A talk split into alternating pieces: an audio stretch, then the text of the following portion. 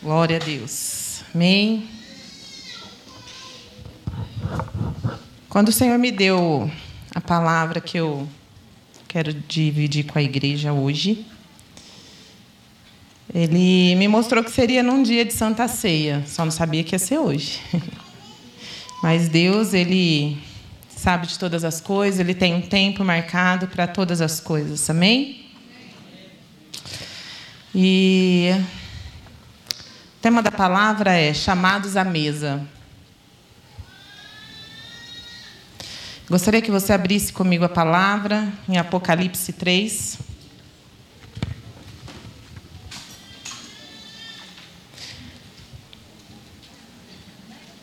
E é bem propício, né?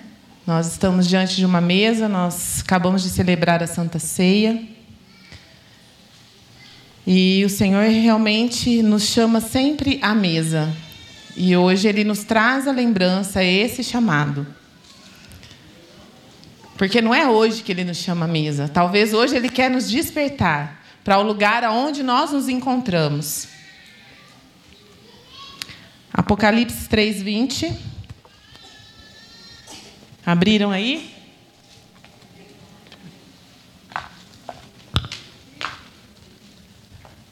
A palavra diz assim: Eis que estou à porta e bato. E se alguém ouvir a minha voz e abrir a porta, eu entrarei em sua casa, e com ele cearei, e ele comigo. Amém? Essa é uma palavra muito conhecida de Apocalipse, uma palavra muito usada para evangelizar, e que tem tudo a ver mesmo com a nossa vida, nossa caminhada cristã. Nesse, nesse versículo, nós vemos alguns verbos. E verbo é ação. O primeiro verbo é que Ele está. O Senhor está. Ele sempre está. Não é que nós nos convertemos e Ele está conosco. Na verdade, o Senhor sempre está. O Senhor reina. Ele sempre está na nossa vida. Às vezes, como nós não o conhecemos, mais intimamente, nós não percebemos essa presença ao nosso lado. Ou talvez a nossa vida pode estar rendida a tantas outras coisas que nós nem entendemos que Deus está ao nosso lado, mas Ele está.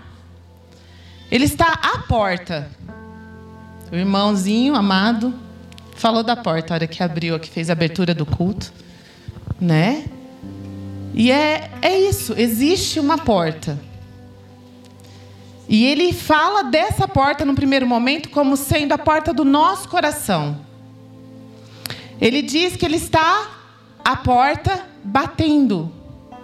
O Senhor está batendo a porta do nosso coração.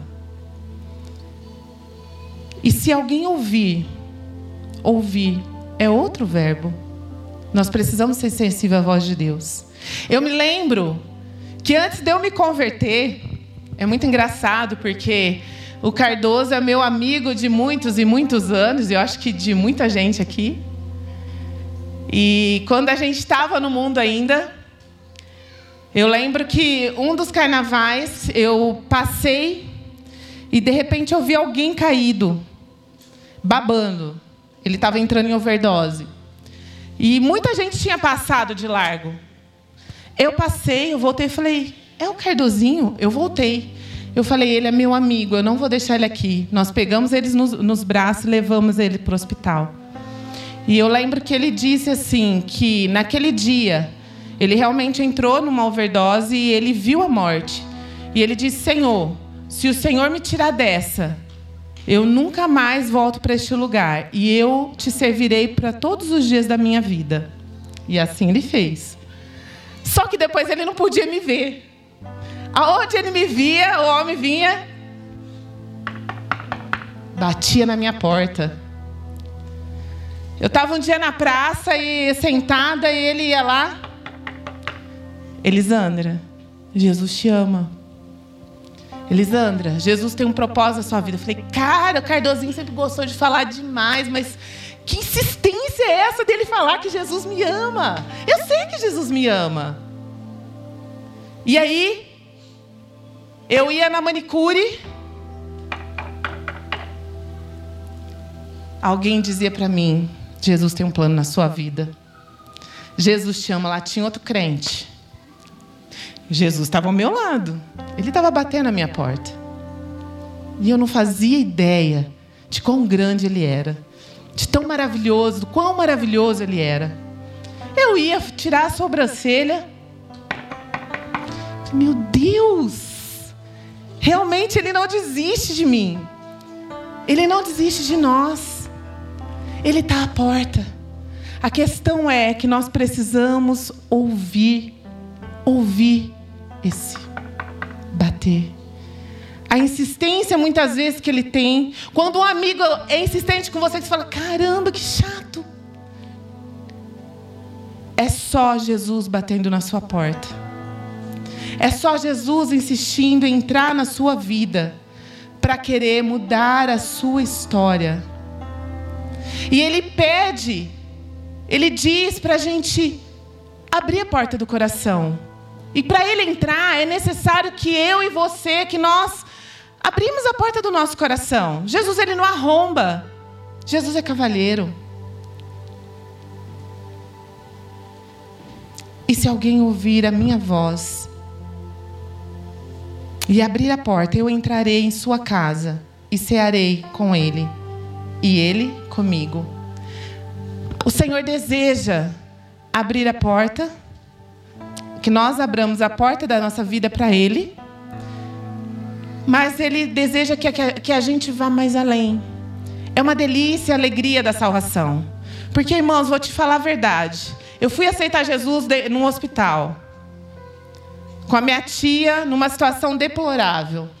Alguém veio de novo. E naquele dia alguém ousou um pouco mais comigo e falou assim: Você quer entregar sua vida para Jesus? Eu, aham. Eu achei que eu já tinha entregado, tá? Mas tá bom, eu quero. E fiz a oração de entrega, como disse o pastor aqui.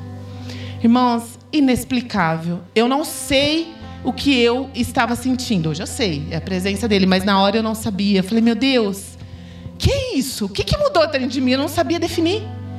Que paz é essa? Que alegria é essa? Num hospital, em meio ao caos. O que, que é isso? Né? Que presença é essa? Então, a alegria, e quando a gente prova dessa alegria, a gente quer mais. A gente quer mais. Então a alegria da salvação, ela é imensa, mas nós não podemos parar neste lugar. Somente neste lugar. O Senhor nos convida, Ele diz que existe uma mesa, porque se Ele fala que quer ser conosco, Ele quer dividir, Ele quer ter intimidade, Ele quer dividir a presença, a vida dEle conosco. Em João, em João 10, 9, o Senhor diz assim: Eu sou a porta. Primeiro, nós precisamos abrir a porta do nosso coração para Ele, certo? Para que Ele entre. Mas aqui em João 10, 9, ele diz: Eu sou a porta das ovelhas. Quem entra por mim será salvo. Poderá entrar e sair e encontrará pastagem. Jesus é a porta. Então nós abrimos a porta, nós deixamos o Senhor entrar, mas é necessário que nós também mergulhamos nele, que a gente entre, passe pela porta, por esse portal que é o Senhor, para que ele nos leve a novas dimensões, em novos lugares nele, para que nós possamos crescer, nos elevar nele, no propósito que nós temos é, que nós temos nele e que ele tem para as nossas vidas. Porque o Senhor tem um propósito para cada um de nós. Ninguém está nessa terra, ninguém está nesse mundo ao acaso. Ninguém.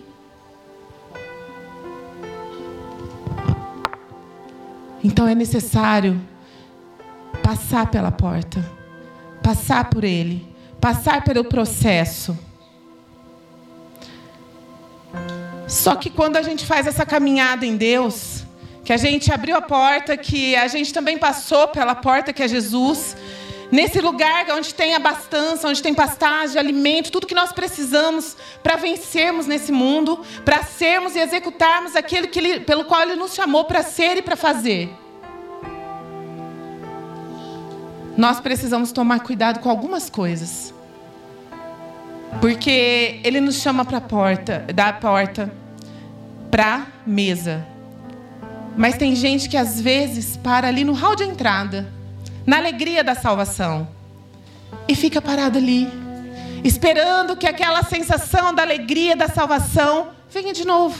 Quando nós precisamos desenvolver a alegria da nossa salvação, no propósito pelo qual Ele nos chamou, passando pela porta, indo até a mesa para cear, para ter um nível maior de intimidade com Ele. O problema é que às vezes nós ficamos parados no hall de entrada. Ou, às vezes, um pouquinho pior que isso, ou mais complicado que isso. Às vezes, na passagem de um lugar para o outro, nessa caminhada, nós nos distraímos.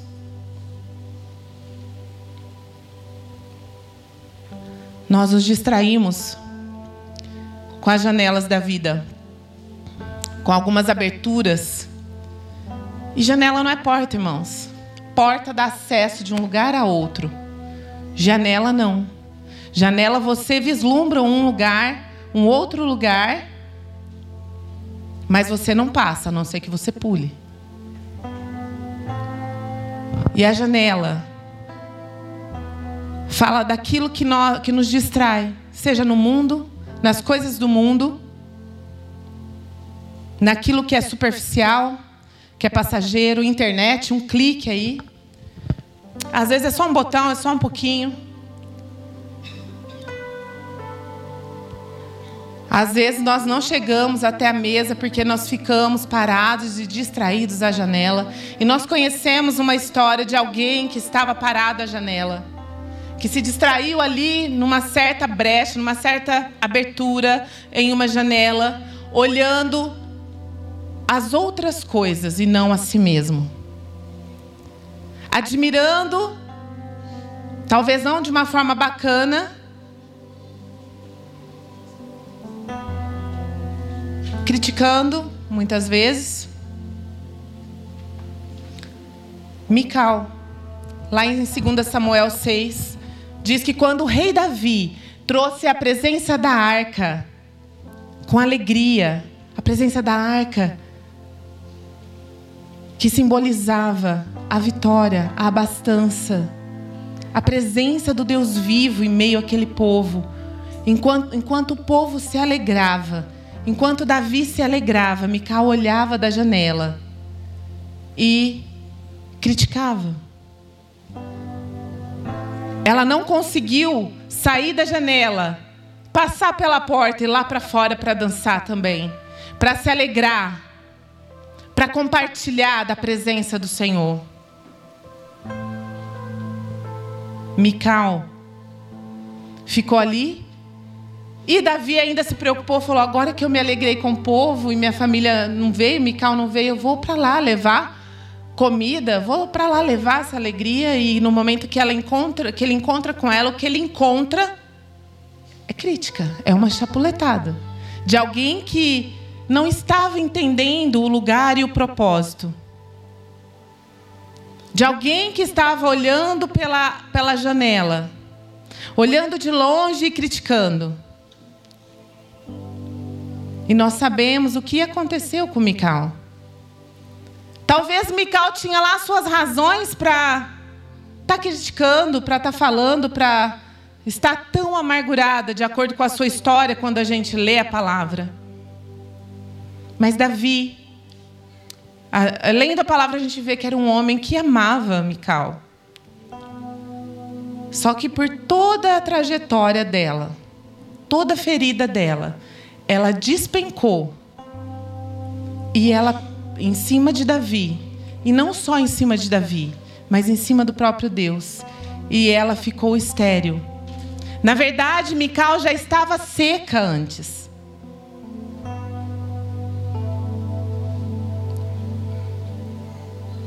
Mical ela só deixou transparecer pela janela aquilo que já era dela, aquilo que ela mesma já estava sentindo.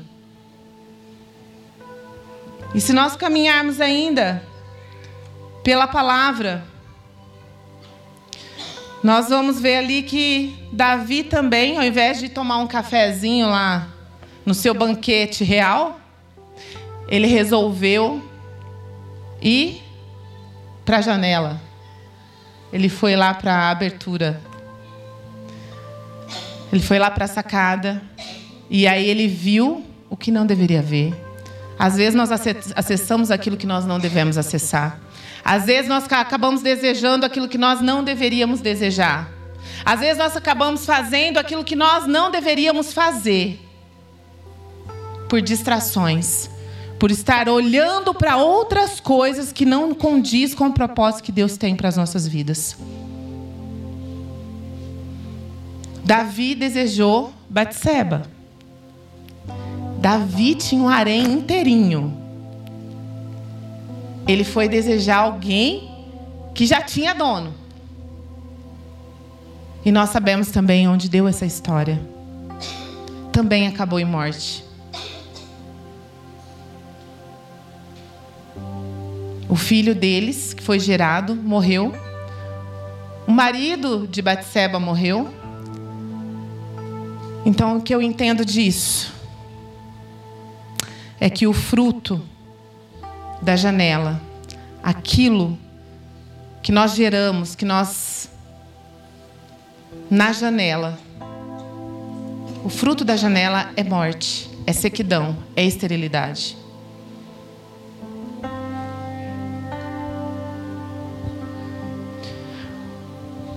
Momento de distração, uma parada para olhar para fora às vezes a grama do, do vizinho parece que é mais verde que a nossa, né? Mas nós não sabemos o quanto esse vizinho gastou para adubar, para regar, para cortar. Nós olhamos o superficial, o que está pronto.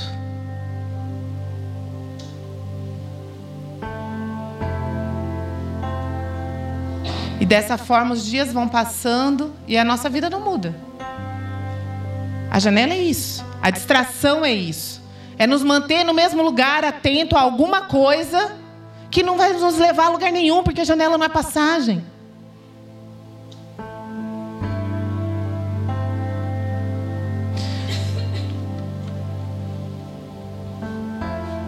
A Bíblia fala que os nossos olhos são a janela no nosso corpo. Então nós temos que estar atentos para onde nós estamos sendo direcionados, com as distrações do mundo, para onde nós olhamos, aquilo que nós vemos, aquilo que nós fazemos, o que nós temos desejado. Tem um chamado de Deus para nós, então não para na porta, não se distraia na janela. Mas prossiga. Prossiga até você chegar à mesa. Até você chegar à comunhão com Deus. Até você chegar aí no nível mais profundo de intimidade com Deus. Sabe, irmãos, mesa não existia. A mesa, ela foi criada no Egito em 2000, 2500 anos antes de Cristo. Antes disso, eles comiam em cima de uma pedra, em cima de qualquer coisa. A mesa era usada para outros fins, era como esse aparador que tinha os bibelôs e os seus enfeites, mas ela não era usada para sentar, sentar, sentar com, em conjunto, sentar com a família e fazer as suas alimentações e dividir o pão ali junto.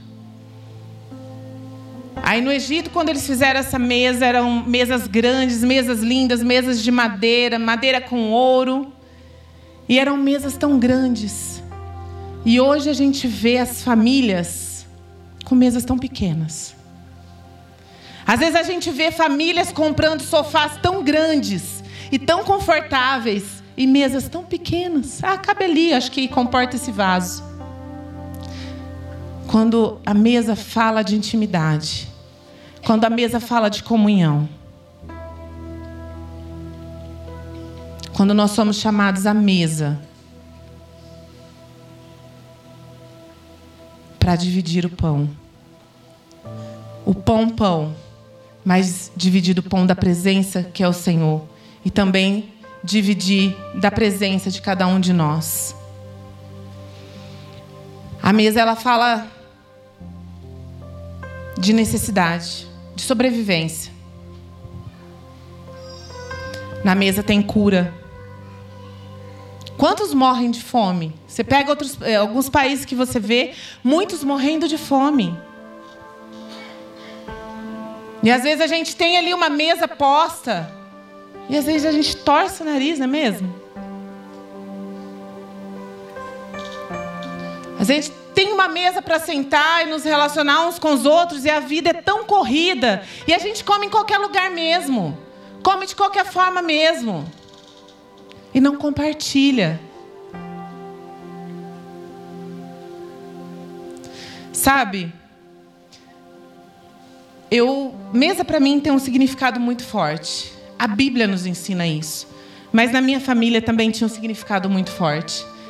Desde pequena, na minha família, todos são chamados à mesa. E todos são todos, todos da família e todos daqueles que não são da família. Minha família é árabe, então sempre tinha algo na mesa. E era assim: tirava a mesa do café da manhã para o almoço, do almoço para o café da tarde, do café da tarde para a janta, e aí ia. E cada vez que um chegasse em casa, tinha que se assentar à mesa e comer daquilo que tinha à mesa. E aquilo para mim, eu fui criada assim desde pequena, aquilo para mim era uma alegria. Porque não era o ato de comer em si que era uma alegria, mas a alegria de ver todas as pessoas reunidas e conversando, e se alegrando e compartilhando da vida.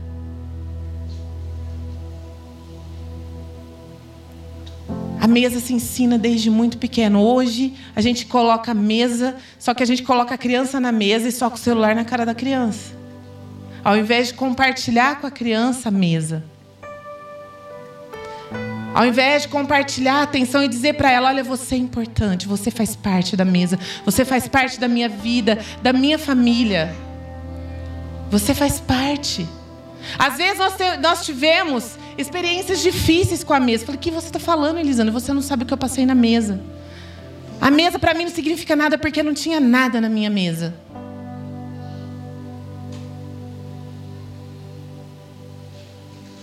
Mas Jesus hoje quer restaurar a intimidade, a sua história com a mesa.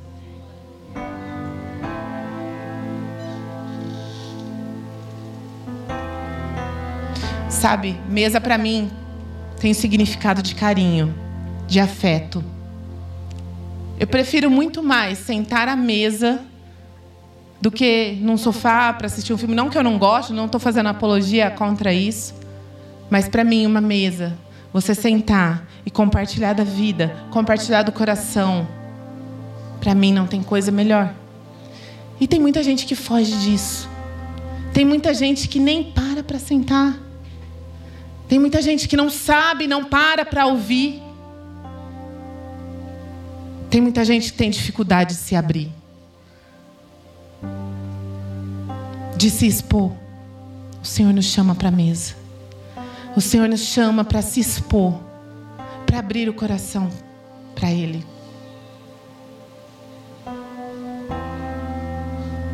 O Senhor deseja falar conosco. O Senhor deseja nos levar num nível muito maior de intimidade com Ele. Na época de Jesus tinha uma mesa que ela era em formato de U. Ela chamava triclínio onde no meio do U ficavam os alimentos e as pessoas servindo.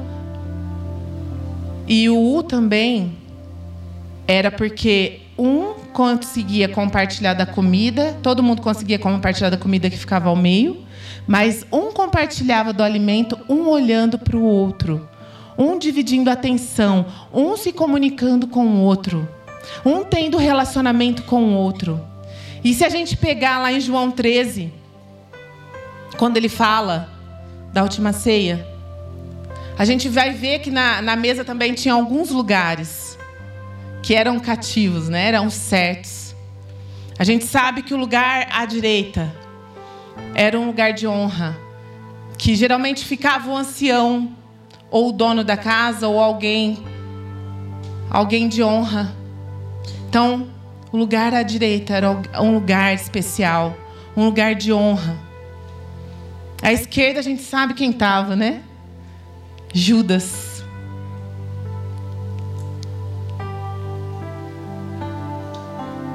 E atrás, a Bíblia falava que quando era chamada a mesa para sentar atrás, salvo se fosse o dono da casa ou um ancião, alguém de muita honra. Porque essas pessoas eram chamadas para frente, caso fosse necessário, caso quisesse honrar alguém. Então a mesa, o que eu entendo com isso é que a mesa também revela os corações. Revela o coração humilde. Porque muitos poderiam querer estar ali sentados com Jesus. Mas quem realmente sentou à direita dele foi alguém que não queria compartilhar apenas da figura de Jesus, mas queria compartilhar do coração de Jesus. João era um discípulo amado, não porque Jesus tinha preferência por ele, mas porque ele era mais chegado. E sabe, esse é o lugar que Deus tem para nós. Esse é o lugar que Ele nos chama para estar.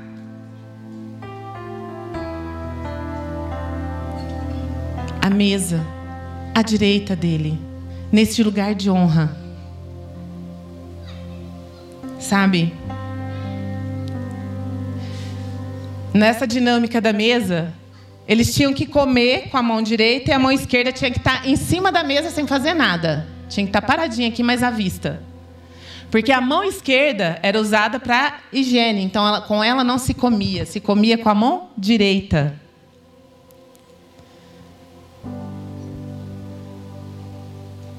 Vocês estão lembrando de alguma coisa, né? Que vocês estão rindo aí. África, né?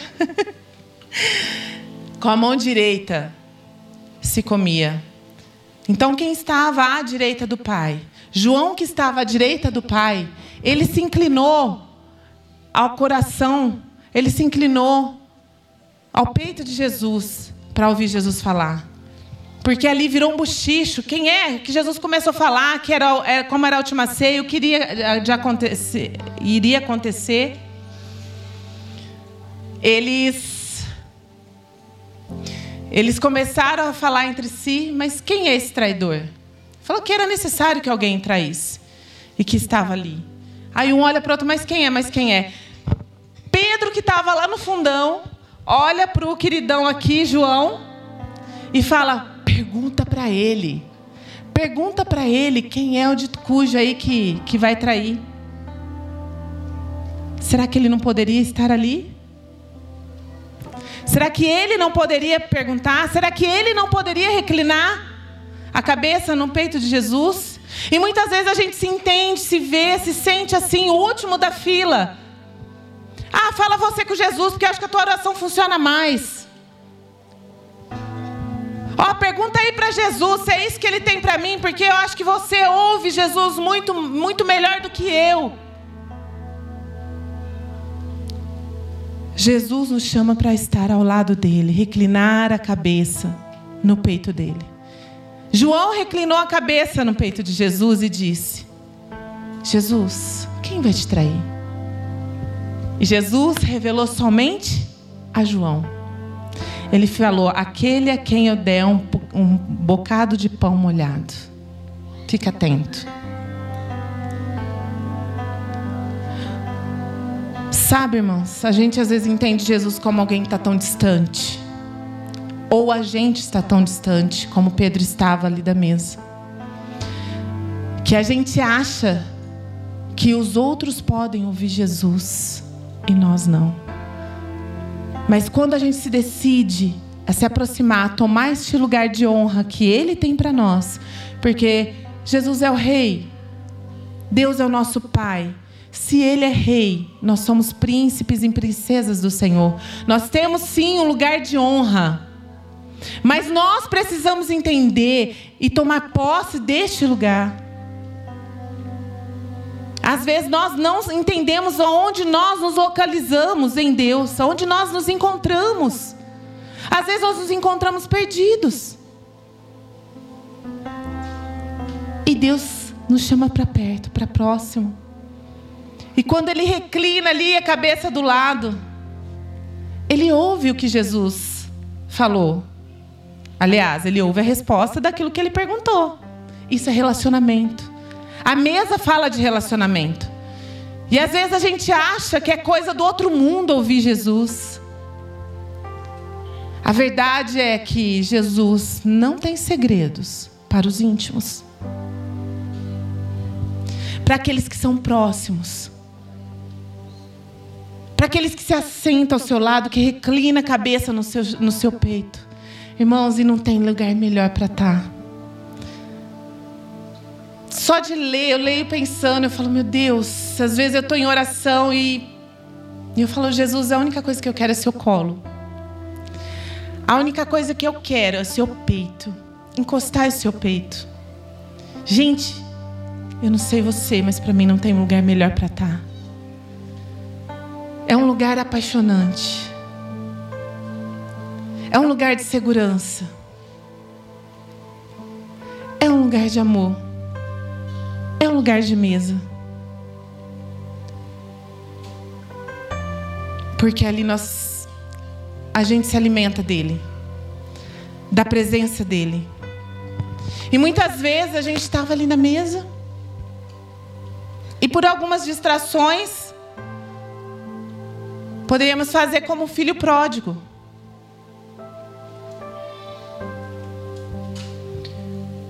Que tinha tudo tinha ali um banquete preparado para ele, mas ele decidiu a não estar mais nesse lugar. E ele foi e provou da mesa da escassez, da mesa do mundo, da, mesma, da mesa do egoísmo, da mesa da dificuldade.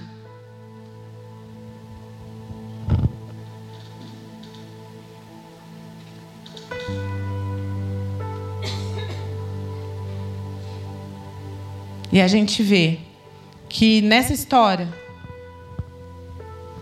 do filho pródigo, quando ele se dá conta de que ele estava em meio a uma escassez, e ele foi trabalhar para um outro senhor, e ele precisava comer, simplesmente comer, porque tudo que ele tinha já tinha acabado.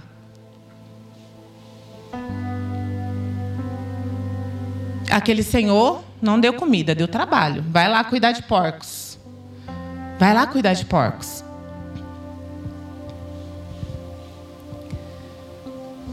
E ele desejou comer as alfarrobas.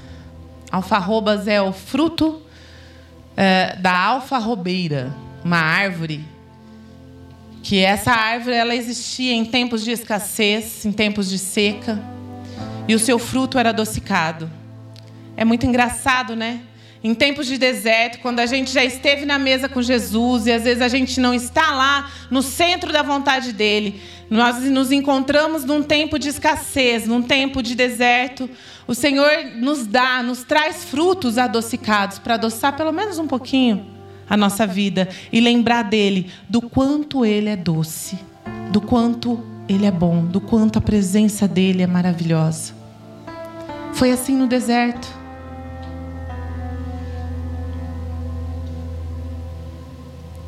E ele lembrou: Ué, se o, se o meu pai dava boas comidas para os seus servos, eu vou voltar e vou pedir perdão, vou me consertar com meu pai e vou ser servo dele, porque pelo menos eu vou ter o que comer. E quando ele volta, quando ele faz o retorno, quando ele vem para a mesa, vem para a presença do pai novamente, esse pai faz uma festa abraça, beija, coloca novas vestes nele e faz uma churrascada. Coloca um banquete. A mesa é um lugar de honra. E não tem como. O Pai se alegra com todo aquele que volta para comer na sua mesa, para sentar à sua mesa, para ter intimidade com Ele. O irmão não entendeu isso. E às vezes isso também acontece. O irmão que estava à mesa, todos os dias estava à mesa com o pai. Tinha do bom e do melhor para desfrutar da mesa do pai. Ele não conseguia entender isso porque ele não entendia quem ele era nessa mesa. Ele não entendia a posição de filho.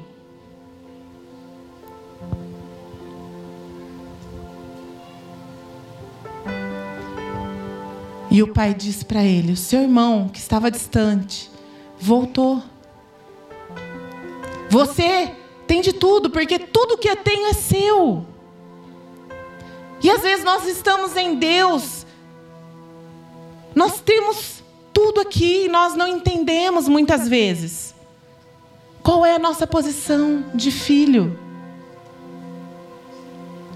E que também não é qualquer lugar na mesa, mas é do lado dele, reclinando a cabeça no peito de Jesus.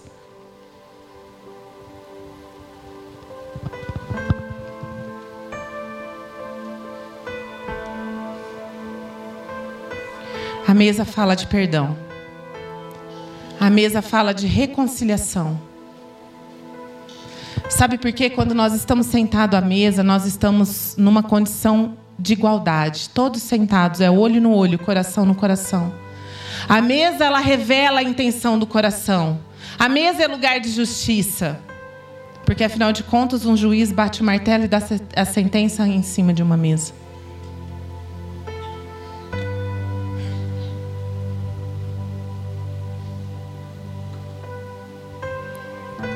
A mesa é lugar de perdão. Mesa é lugar de reconciliação, quando nós nos sentamos e olhamos nos olhos uns dos outros. Quando nós nos conectamos com o Senhor, o Senhor nos cura. O Senhor nos restaura. Em Lucas 14, na parábola da, da grande ceia, o Senhor faz um grande convite. O Senhor sai convidando todos para uma festa. E era um motivo de grande alegria. Poxa, estou preparando uma ceia, estou preparando uma mesa para os meus filhos, estou preparando uma mesa para aqueles que eu amo, porque afinal de contas, nós não sentamos à mesa com aqueles que nós não conhecemos. Se alguém bater na sua porta, que você nunca viu na vida, você chama para entrar na sua casa e comer da sua mesa? É difícil, não é? Mas o Senhor ele faz isso, porque para nós, para ele, nenhum de nós é desconhecido. Para ele, que está sempre ao nosso lado, batendo a nossa porta, quando nós abrimos e nós entramos, e nós passamos por ele, e nos deixamos ser conduzidos na presença dele até a mesa, e dividimos do pão Porque Ele é o pão. Jesus é o pão da vida.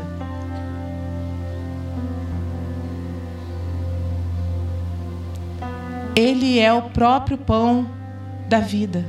É muito engraçado, né? Porque ele fala para a gente passar na porta e ele é a porta. Ele fala que bate na porta do nosso coração, mas também ele é a porta.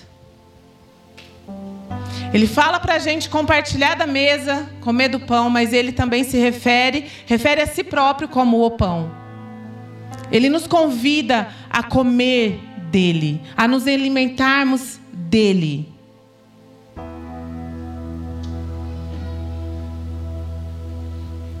Como eu disse, a mesa é um lugar de justiça, além de cura e de perdão. A gente vê isso em Esther. A gente vê isso ali quando Esther se reúne com o rei e Naamã. Todo propósito maligno de Naamã vai por água abaixo. Porque a Bíblia diz que o Senhor prepara uma mesa na presença dos nossos inimigos. Então, na mesa há justiça.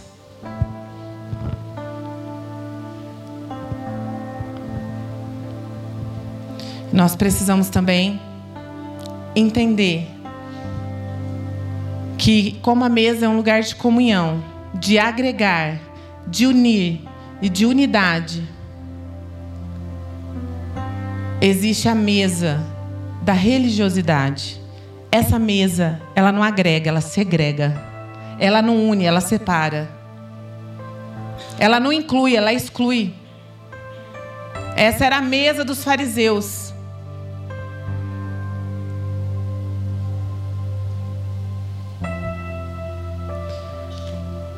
Os fariseus ficavam olhando as práticas de como sentar, de como levantar, de lavar as mãos, de lavar os pés, de como comer.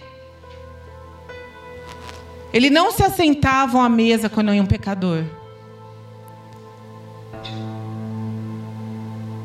Então, essa é a mesa da religiosidade. O Senhor não nos chama para essa mesa. Ele nos chama para a mesa da unidade, a mesa da presença dele, a mesa que une, a mesa que agrega, a mesa que aproxima, a mesa que tem compaixão, a mesa que tem amor, a mesa que tem intimidade, a mesa que tem alegria, a mesa que tem liberdade. E nós devemos tomar cuidado. Não só com a janela, com as brechas da vida, mas também com as mesas que nós acessamos porque o Senhor nos chama para a mesa. Mas existem outras mesas por aí. E nós devemos tomar cuidado aonde nós nos assentamos. Salmo 1 diz assim: para nós nos assentarmos, não é mesmo? Na roda dos escarnecedores. Se nós olharmos lá em 1 Reis 18, 19, a gente vai ver que tem uma mesa maligna a mesa de Jezabel.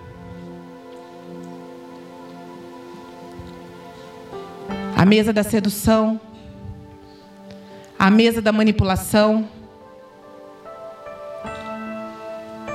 a mesa onde se assassina profetas, assassina pessoas. Ao invés de compartilhar do pão da presença, do pão vivo de Deus, está maquinando coisas e situações a respeito de pessoas.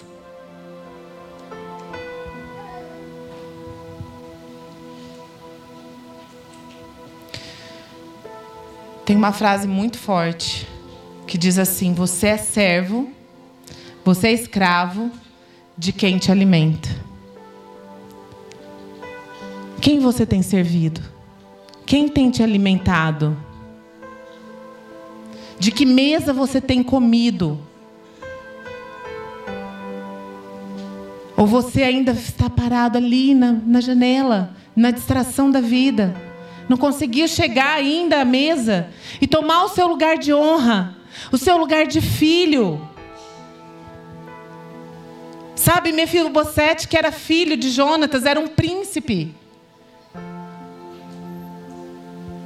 A sociedade manteve ele de lado por uma doença, por um problema, por uma situação que ele tinha.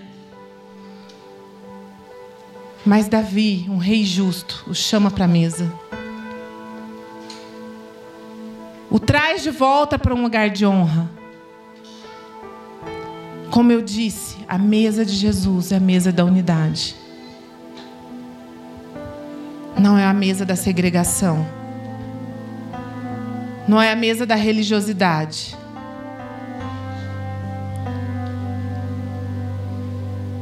Não interessa como a gente está.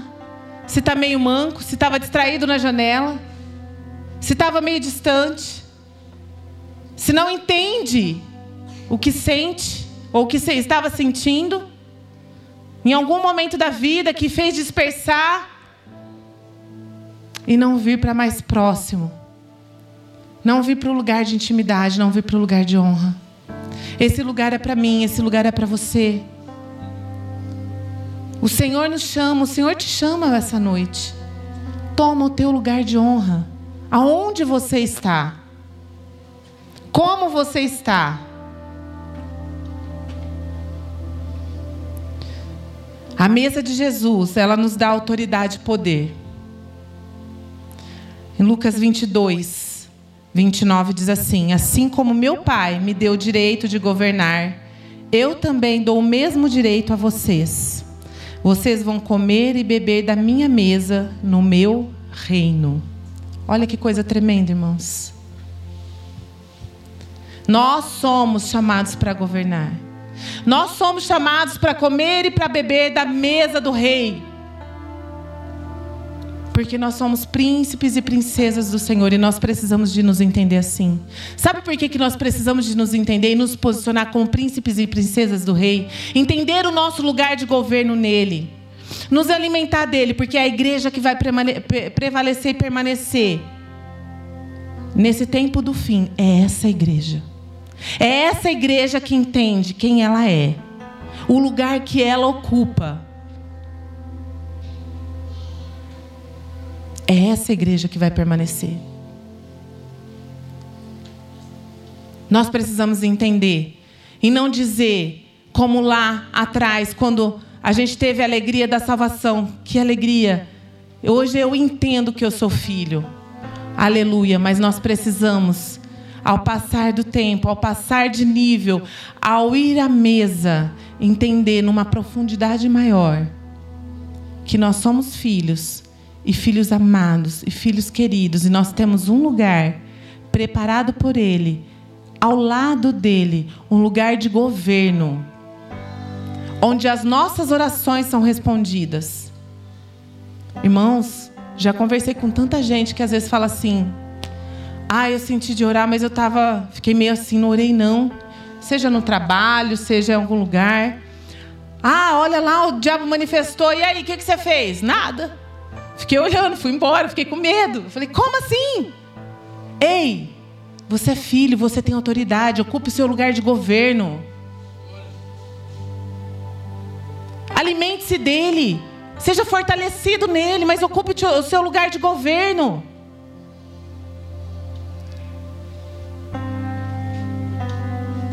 Saia da janela. Saia da indecisão. Vai para o lado direito dele. Reclina o teu peito dele. Fala, Senhor, o que o Senhor quer de mim? Eu quero ouvir. Senhor, o que eu tenho que fazer nessa situação? O banheiro do, do meu lugar de trabalho é muito engraçado. Quantas pessoas já levei para o banheiro? Às vezes as pessoas, assim, sabe que você é crente não dá muita bola. Mas na hora da sequidão sabe onde tem água, não é mesmo? E aí vem. Falei, é agora. Né? E aí eu chamo pro banheirinho, aquele banheirinho, se aquele banheirinho falasse. Irmãos, nós precisamos entender. Nós precisamos entender, nós precisamos nos sentir como filhos e filhas amadas, príncipes e princesas de, do rei, que ocupam um lugar de governo, que come e bebe da mesa dele, no reino dele. Isso está falando de um reino que vai acontecer num tempo do fim. Mas nós somos chamados para reinar aqui e agora também. Porque aqui e agora nós somos chamados como filhos do Rei. Nós somos filhos dele. Nós recebemos Jesus como Senhor e Salvador. Nós somos filhos dele. Nós somos chamados a governar aqui e mudar a atmosfera onde nós nos encontramos. Muitas vezes nós somos engolidos pela atmosfera de onde nós nos encontramos, seja no nosso lar, seja no nosso trabalho, seja onde quer que a gente esteja. Ao invés da gente mudar essa atmosfera, entendendo que nós somos filhos do rei, fala que o capeta está aqui, então eu saio. Epa, não, eu estou aqui, quem tem que sair é o capeta, e não eu. Você tem que entender o lugar que você ocupa em Deus. Posicione-se. Levante-se. Saia da indecisão. Saia da insegurança.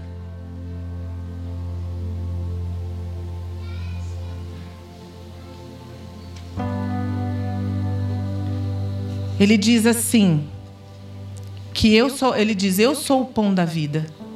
Quem não comer e não beber de mim não tem parte comigo. Nós precisamos comer e beber deles, sermos fortalecidos neles e governar. O pão fala de força, de saúde, de energia. O sangue fala do Espírito Santo, fala da cura, fala de alegria. Muitas vezes nós sentamos à mesa e falamos: Senhor, tudo que eu quero é só ficar sentado aqui. Porque eu estou tão esfolado, eu estou tão cansado com as situações da vida. Tudo que eu quero é ficar sentado na Sua presença. Fica lá, irmãos, mas fique na mesa, até que você seja fortalecido pelo pão, se alimentando dele, até que você seja abastecido pelo vinho, se encharcando dele, que você seja curado e restaurado, mas que você se levante dessa mesa para governar onde você se encontra. Amém? Glória a Deus. Gostaria que você ficasse de pé.